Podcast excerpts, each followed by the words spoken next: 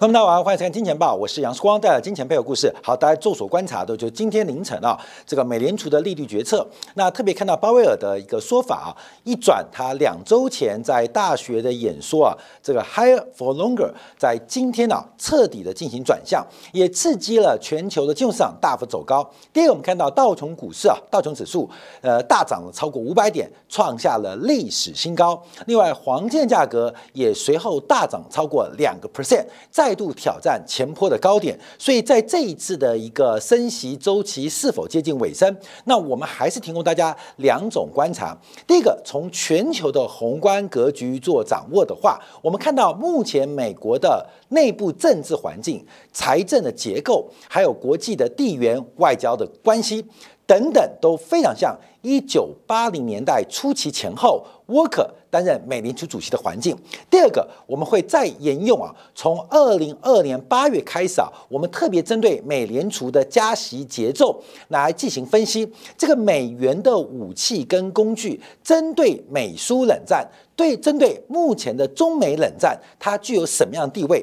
假如我们拉长用宏观格局观察，或许可以看到这一次美联储短暂。转向的可能性啊，做发展好。第二看是连续第三次啊暂停加息，那这一次啊连续第三次，似乎就感觉是整个加息周期的结束。那这一次决议是预估啊这个呃宣布啊美联储利率维持在五点二五到五点五的区间不变。那特别是在整个的会议报告，还有包括的会后记者会，那不断的强调，其中他强调了几件事情啊，过去叫 higher for longer，特别啊是在十二月一号当时。啊，美联储进入这个利率会议缄默期之前，鲍威尔在这个斯贝尔曼学院跟现代的这个呃现场的女大学生进行现场的沟通跟这个讨论时候，还不断提到，还不断提到，目前美国的利率政策是来到限制性的立场，但至于什么时候放松，可能为时过早。两个礼拜之前的态度跟两个礼拜之后态度出现了非常大的转折。昨天特别提到他的英文呢，就是。Making a mistake 啊，of keeping rates too high for too long，就是害怕美联储啊犯下一个错误，就是把利率的这个高点啊维持的太高，甚至维持太久。这个政策啊在两周之内出现了太大的改变啊，就是怕美联储犯下这个错误。那当然，我们昨天做的专题啊，就是叶妈跟鲍威尔出现了这个不同的变化，利用美联储官员的缄默期，耶伦。给出了一个三步的三步的一个说明啊，三步，第一个没有尝试啊，第二个三没有啊，呃，没有理由哈，没有借口，所以在昨天鲍尔的讲法当中，就几乎完全了听从叶伦的一个说法跟叶伦的立场，所以昨天呢，整个鲍尔的讲法就完全是沿用了叶伦的讲法，害怕。这个高限制、高利率的环境太高，而且太久，伤害到经济，所以讲这个风险出现了。但这讲话之后啊，就马上使得市场出现非常剧烈反应，因为这意味着。鲍威尔领导的美联储这个十九位官员似乎对于目前限制性的利率环境产生了另外一种风险，就害怕利率太高，而且在这个高水平当中太久，所以马上出现新的定义跟定价啊。普遍认为美联储明年有三次降息、四次降息的可能。当然，这早在一个月前就被定价。好，那我们再看一下鲍威尔在记者问答当中讲什么，我们摘录几个重点。第一个，记者。问的前两个问题啊，都急于确认本轮加息是不是已经结束了。所以鲍威尔的回答在多快、多高、多久的三维框架之下，他再强调目前利率水平已经接近或达到峰值。我们清楚的知道，我们可能在更长时间之内，假如维持这种高利率太久，那会不会发生不必要的失误啊？所以。呃，higher for longer 啊，这个基本上在一年前的讲法，那我们就有个错误判断，因为对于鲍威尔这个年纪比较大的人啊，至于要多快啊，至于多久，他的标准跟我们年轻人不一样，所以持续的一年就是他所谓的 higher for longer。他说，尽管不能排除再加息的理由啊，可事实上，呃，从 FED 公布的这个经济预测，已经明显有调降。物价水平，还有经济成长的可能。所以整个从 SEP 啊这个呃对于经济预测的一个报告，美联储的视角似乎已经没有进一步加息的必要。那结束之后，大家就开始问：那什么时候降息？什么时候降息？因为市场上现在对于降息的起点有非常高的一个期待。那鲍威尔给出一个非常鸽派的讲法，他说物价。物价在回落到百分之二的目标之前就会降息，因为按照六个月的平均核心的物价膨胀率，其实现在相当接近百分之二的水平，所以也就是美联储啊，他提到在物价回到百分之二之前就可能会降息，避免紧缩过度。等到物价回到百分之二再降息，恐怕已经太迟了。那这个解读就代表马上要降息了嘛？因为美国物价水平，我们这几天特别从呃这个 CPI 解读到，假如你把这个食品能源算进去的话，美国物价已经接近三 percent。假如你看到其他的商品更是出现通缩，我们昨天节目才提到，美国的商品物价已经创下了这个新冠疫情以来最低的年增率，不叫年增率，叫负增长，负的零点六 percent。假如你从商品消费，你从商品消费，我们三大类包括了原物料、上游的食品能源不算，另外一个商品消费，一个是服务消费，这三大项，能源是负的，能源的消费价格是负的，重要的是商品价格已经是负增长，只剩下服务大类还是在往上做推升，所以从几个角度观察，鲍威尔昨天回答就代表其实马上要降息。马上要降息啊，因为物价不用等到百分之二之前就要降息，不然免得太迟太晚。好，我们再往下观察，因为其实记者有问到是不是被选举干扰，那鲍威尔就特别提到，我们是独立于政治之外，这是鲍威尔的说法，独立于政治之外。还记得这一次为什么物价会失控吗？因为美联储的加息加得太慢，现在普遍认为啊，美联储早就应该在二零二二年、二零二一年年底就改变它的货币决策，早就应该在二零二一年最迟第四季就要改变货币政策。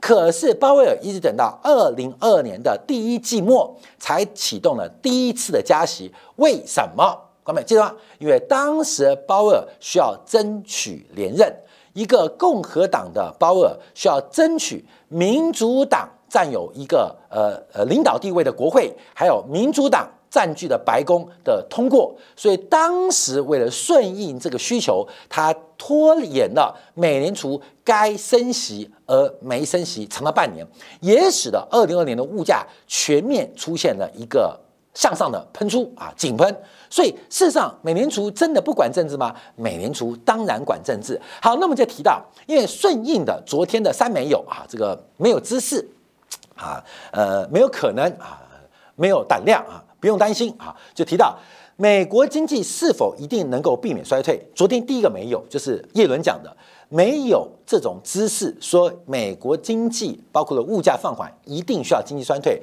那鲍威尔马上给予正面的回应哦。在经历二小时之后，他认为有一种可能，就是通胀可以降温，而且经济可以避免衰退。这跟他去年在世界央行年会讲的话完全不一样，完全不一样。关键为什么一年之前跟一年之后讲不一样？一年之前他提到。美国的经济恐怕要低于一个潜在正常的水平。这句话就是美国需要一个轻微的衰退来缓解供需的矛盾，缓解劳动上的紧缩。可是经过耶伦的指导跟安排之后，昨天他变了。他改了，他翻脸了。他说：“一开始我就认为有种可能出现，就是通胀降温，不见得经济要衰退。所以一年前在全球央行年会的谈话完全是否定的啊，完全是否定的啊。做观察啊，这是我们看到鲍威尔的转向。另外，通胀会不会明显下降？他说目前已经看到了明显下降，包括他讲的商品、住房服务、非住房服务都出现同步的改善。我跟你讲。”昨天我们还特别说明，其实美国也看到为什么昨天还有点震撼呢？因为美国扣掉了住房服务，扣掉了商品，扣掉食品能源，非住房服务的物价不仅没有放缓，而且出现了走高。还记得吗？包括了医疗服务，哈，包括医疗服务，包括了交通服务，都出现了非常明显的反弹。所以鲍尔昨天的讲话很有含义哦。过去讲的可以推翻，刚刚公布数据装作没看到，这是一个很重要的指向性哦。所以为什么标题我们讲 f o c u s 啊？这一九八零年代、一九七九年担任美联主席啊，因为等一下讲他的背景，因为 v o c u s 在四十年前干过一样的事情，说过一样的话。啊，所以我们就要看到这个鲍威尔把自己所有的立场推翻，把刚刚公布的 CPI 数据也给否定啊，给否定。好，另外提到了劳动力市场如何达到平衡，他说就业市场前景乐观。鲍威尔之前讲什么？年初还提到美国的非农新增就业机会至少要低于十万人。美国的劳动市场才能够平衡哦，尤其在两个月前，他还提到了美国的劳动市场供需随着人口增长的放缓，随着移民这个数量的减少，美国的劳动供给，劳动供给是一个很大的隐忧。他在昨天讲话啊，今天讲也推翻了，所以鲍尔全部推翻。全部推翻。那另外就提到了，那记者当然就是进一步追问，那缩表是不是也该结束了？缩表这个结束，他讲的话又也推翻，他不再敢啊，不再讲逆回购，他直接看准备金余额只要略高于充足准备金水平，那缩表也是可以讨论的。那目前美国的银行准备金大概在三兆以上，其实就略高于充足准备金。所以昨天呢，这个鲍威尔的讲话是全面的转向鸽派，而且极度的鸽派。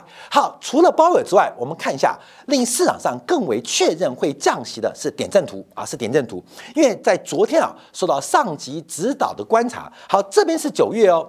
这边是最新的，每一季度会公布个点阵图，就十九位委员嘛，十二位分行的行长，加上七位的理事、副行长、行长，形成十九位的共识。那美联储每个季度会公布这个点阵图，就大代表大家各自对于利率的一个倾向。在九月份，还有其中一位委员甚至认为利率要升到百分之六点二五到百分之六点五，也就在九月份。有一位啊，十九位有一位委员认为美联储还有四次加息的空间哦。这位委员在十二月份不见了，不见了，完全消失了。我不知道是被杀人灭口还怎么样啊！忽然出现一个非常大的转折。在九月份，认为美联储还有四次加息机会。那这一次，它非常非常特别，它完全不见了。好，另外我们看到，那希望再加息一次的有一位，好，各位朋友，这一位还乖乖在这边，所以我们先可以大胆揣测，这位在九月份认为要加息四次的，已经回到了这个位置。所以这边从原来的一位。变成了两位啊，往下降一格，降一格。那另外我们看到，那本来啊有这个呃，大概有四位是维持利率不变，有四位是有保持降息的空间。另外有人认为今明年度要降息一码啊，这些所有区间都往下移动。所以我们看一下五九月份的时候，认为利率要维持在五 percent 以上的有一二三四五六七八，呃，这个。总共九十，总共有十位，就是认为利率水平要维在五 percent 以上的有十位，有十位。我们现在看到最新的点阵图，认为利率要在五 percent 以上的只剩下三位，这是一个非常大的一个衰减，非常大的一个转折。从九月到十二月，整个美联储包括了行长。包括理事都出现极大的转向跟极大的变化，所以这也预示了啊，从目前美联储官员的倾向，美国有降码。降息三码就是零点七五左右的个水平。好，那我们再看一下经济预测啊，这也是啊这个鲍威尔针对 SEP 啊这个特别有做说明。因为第二个观察就是整个 GDP 跟失业率的变化来做说明哦。我们看一下，这个是原来九月份估计啊，就是今年的 GDP 会比原先预估高零点五个百分点，可明年可能仅仅走一点四个百分点，比九月份又下调了零点一个百分点。从物价水平做观察，第一个。是二零二三年的物价从原来三点三 percent 降到二点八 percent，同时也调降明年的消费者物价水平，所以今年调降，明年也跟调降，而且经济是放缓，所以整个利率水平从原来原来预估的五点四到这个呃五点一啊五点一，明年五点一，一口气降到了四点六，所以从所有的报告、所有的投票、所有的讲话。在昨天美联储都出现非常大的转折啊，转折，好过没有？那发生什么事情？发生什么事情？好，我们必须回到四十年前的宏观环境来做观察。四十年前，在一九八年代，当时美国最大的挑战者，在全球的竞争当中，最大的竞争对手就是苏联集团。在一九八一年的时候，当时苏联的人均 GDP 大概是两千五百块美金，大概是美国的三分之一，三分之一。现在有个东方大国，人均 GDP 大概是美国的四分之一，再不打紧。因为当时整个华沙集团有一个非常高度发展的国家，叫做东德。东德的人均 GDP 已经超过五千块美金，几乎已经追上了美国的人均 GDP。也就是在当时的这个呃东西冷战，尤其以苏联集团个别大型的国家经济体，其他的生产力跟人均的。呃，这个所得水平已经赶上了西方发达国家，那这个威胁很大。尤其在一九八一年到一九八二年，当时苏联还举办了一个超级大演习，这人类史上最大的军事演习，动员的兵力超过五十万，动员的机动装备超过一万件，包括了飞机超过了一千架啊！当时展现了苏联红军可以在短短三个月之内。席卷欧洲的军事投射能力，这是一九八二年的大演习啊！所以当时美国最大的风险、最大的对手就是苏联集团啊！苏联集团，而且苏联很大哦啊！苏联很大哦。这个虽然苏联啊，呃，不是世界第二大，在那个年代，但可是整个华沙公约组织加起来的话，这个威胁性是非常大、非常大的。好，所以当时的环境，第一个，美国在每十年、每二十年都会碰到一个国际的，不管在军事。在经济、在工业实力、在地缘关系、在联合国一个挑战它地位的大国啊，大国。第二个，美国大选呢，在一九八零年到一九八一年是美国要进入大选的时候，尤其是一九八年代啊年代末啊，这个卡特民主党的卡特试图竞选连任，试图竞选连任，却碰到了一个极右派的雷根。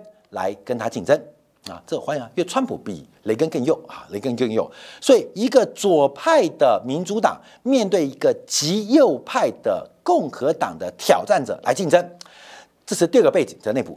第三个，美国的经济环境经历过多次的石油危机之后，美国的物价水平已经彻底的脱离了。六零年代以前的稳定局面出现了长期物价反复的膨胀、反复的震荡，所以在这个背景之下，观众朋友跟现在有点像哦。我们看一下当年 v o r k e r 的一个讲法啊，当年 v o r k e r 的一个动作。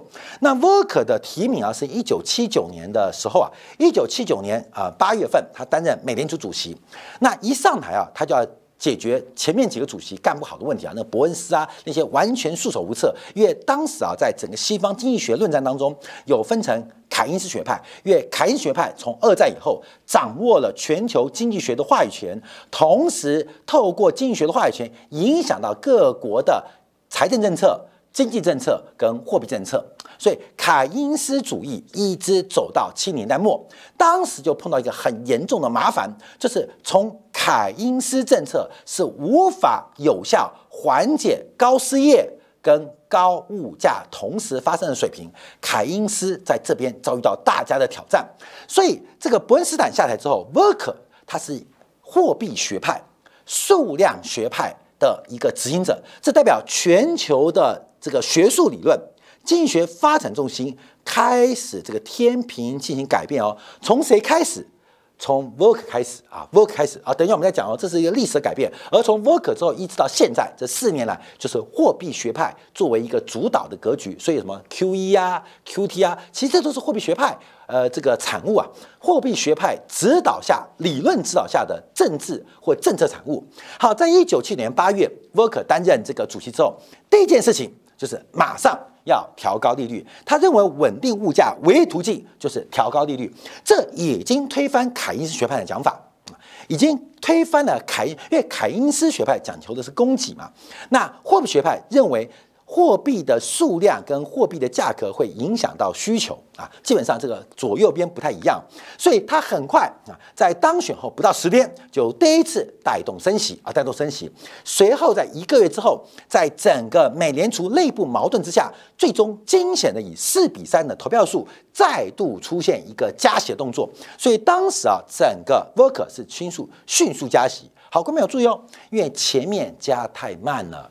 美联储一直在反复嘛，一加失业率就喷出，那又认为物价会下来，就降息了。一降之后，就失业率还维持高点，物价又上去了。所以在那个前面啊，在一九七年代中叶之后，美国美联储利率就是上上下下上下不知所措，加息就是高失业，降息就是高通胀，再加息高失业，再降息高通胀，就不断的反复，直到 Volcker 上来之后，才一口气把利率快速走高。所以，我们背景这个蓝色线啊，是当时。美联储的有效利率，当然这是以贴现率为准啊，以贴现率为准，因为当时的货币工具啊是以重贴贴现率为准，所以这个利率的走势跟现在比较不一样哦，因为当时的利率主要不一样。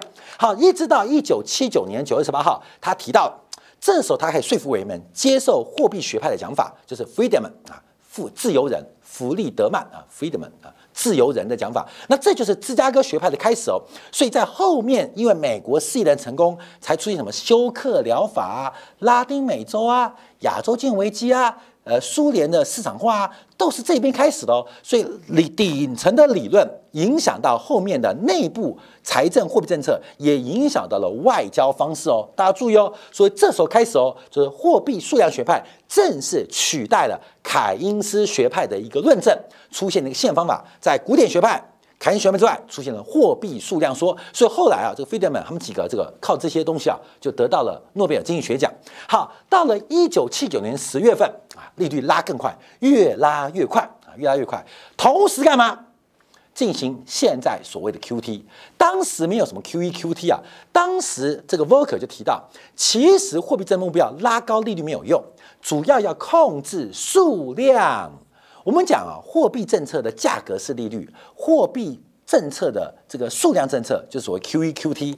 当时没有 QE QT，也不敢说印钞票买国债，所以当时用 M1 货币供应量作为一个指标，除了从利率控制之外，也用数量的供给，货币数量供给的速度作为一个指标。所以美联储它控制的是货币数量。而不是以货币价格来决定，就整个导向了数量选判。好，这个利率升息一直升升升升升，升到一九八零年四月份啊，其中还包括国会演讲啊，给国会议员上课啊等等，各位一路升到一九八零年四月。好，各位没有？一九八零年四月，请问物价下来没？大家可能不知道哦。一九八年的美国原油啊，每桶大概是在二十五块到三十块，油价的高点是在一九八一年大概九月份来到了三十五块。所以当时物价有没有下来？物价没有下来。当时美国物价没有下来，可是为什么会出现这一段的变化呢？啊，为什么出现变化？你要问问今天凌晨包伟的讲法。好，关面我们要往下看哦。这一段事情发生什么事情啊？这一段事情降息发生什么事情？刚好这时间点就是明年第一季啊。第一季开始降息嘛，所以你去想想啊，在一九七九年的年底十二月份，大家预估美联储加息接近尾声，明年第一季就要降息喽啊，降息哦。好，我们看到一九八年三月份，随着加息的结果，让美国经济出现了非常严重的压力。那这个物价仍然失控，所以直接卡特就宣布了。这个信贷控制、消费信贷控制，基本上就是不能借钱了，信用卡不能刷了，变代记卡 （debit 卡）。房贷、车贷全面限制，试图从需求端彻底的打击物价水平。那这也是凯因斯学派的做法，就变成那时候美国有点矛盾，你知道吗？一边是数量学派，一边还是凯因斯学派的鬼魅跟余孽啊，同时使用，导致的整个经济出现了短暂的崩溃。当时的货币供应量出现了急剧的下滑，急剧下滑。所以注意哦，因为当时离卡特要进入连任剩下大概两百天，两百天。所以到了一九八零年六月，除了信贷管制方之外，还配合美国大幅降息，降多少？从十七 percent 只用三个月时间降到九 percent，打五折。所以大家想看，明年现在利率五点二五到五点五啊，按照 Work 做法，明年年初把利率降到百分之二点五，可能哦？为什么？就是可以这样降，就是可以这样降，直接打五折。那 Work 的讲法是什么？Work 是说通胀已经得到控制啦，信贷已经放缓啦，那经济可以在不用衰退之下好好控制物价。那对于整个啊这个呃目前经济的发展，要避免。过久的高利率跟过长的发展影响了美国经济，讲的话一模一样，好看一模一样就出现这一段。可是这事情的转折啊，在一九八年七月开始变化。哎，注意哦，这就是我们在不管在金钱豹今天提到，明年的下半年最慢，明年下半年，不管是农产品、梦品，还有包括了天然气，都会出现一个非常积极的反弹或牛市。第一个，OPEC 的减产。长期减产已经注定在未来的某一个时间点，这种存量不足跟供需缺口会引爆原油。第二个是天然气四年一个周期，到明年下半年会进入下一个牛市周期。第三个，按照美国的气象局跟大陆北京的气象局已经确认，圣婴现象已经被确定了。所以明年很刺激哦！大家有没有注意到，印尼最近的火山一直爆发？上次那么大规模的火山爆发，直接使得地球的温度受到了严重干扰。现在事情很多，所以各位朋友，我们可以来大胆预测之下，明年有没有可能降息？有，明年有可不可能二度升息？机会更大，机会更强。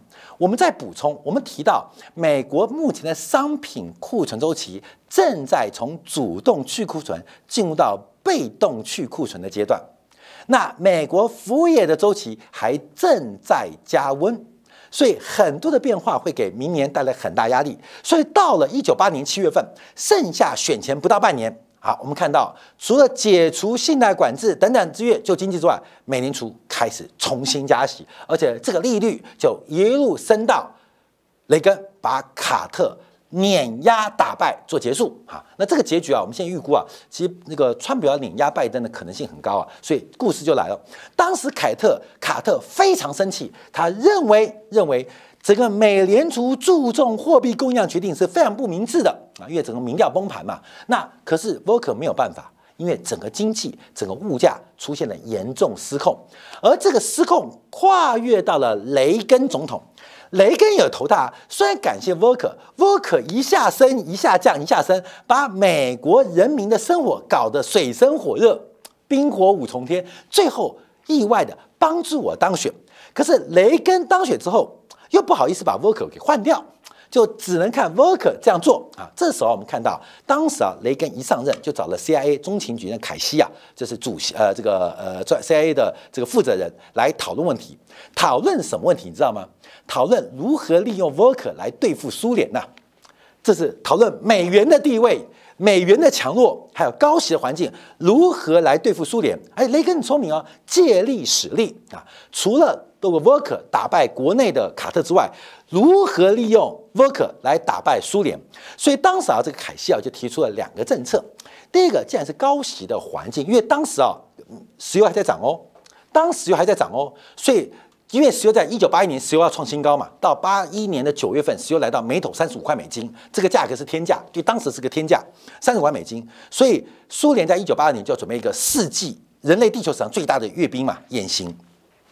那为什么呢？因为苏联百分之八十的外贸，百分之八十的贸易出口就是原油，就是原油，所以原油价格的不断大涨，直接让苏联的战争潜力只增不减。所以这时候沃克的高息环境对于打击油价是会带来不错的发展哦啊，就是 Volker 除了帮我消灭卡特之外，也有可能打败苏联哦。随着高息环境一直维持到了一九八一年末，直到油价崩盘。那这时候，苏联也国欲不济，连续三任总书记，从布里布里兹涅夫到安安德罗波夫到今年呃季尔年科，这三位总书记平均干不到一年，就是一九八二到一九八五年年年换，就是苏联的领导人每年都在换。不是病死了就下台了，直到一九八五年那个戈巴契夫黑武士上台才稳定住。所以在这个过程当中，苏联完全没有能力应对美国的金融大战，美国的金融攻势就产生最后的结果啊，什么结果？后面就是苏联就垮了。所以苏联垮了，一个是内部的领导人快速更替，因为呃寿终正寝啦，因为暴毙啦，导致苏联的政治的体系跟派系内斗非常严重。有人讲是苏联内部的贪污腐败，哎呀，人倒都是这样嘛。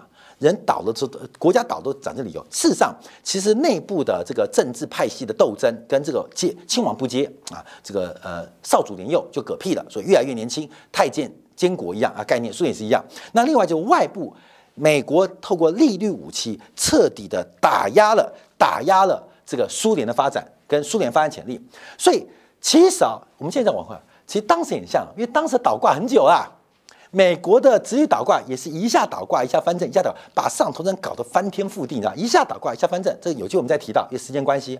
那另外很重要就是他彻底的把当时的凯因斯主义这所谓的大政府时代给消灭了。所以雷根啊、柴契尔就解放解放这个社会嘛，除了打击工会之外，另外就是解放，像柴契尔夫人就大量把国营事业退出了市场之外啊，这是整个右派抬头的变化。好过没有啊？我们看一下这嗯。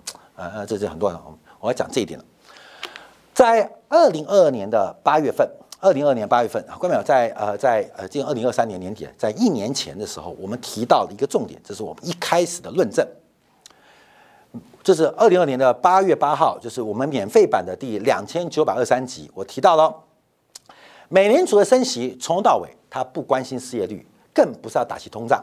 美联储最重要的使命是趁中国有病要中国有命。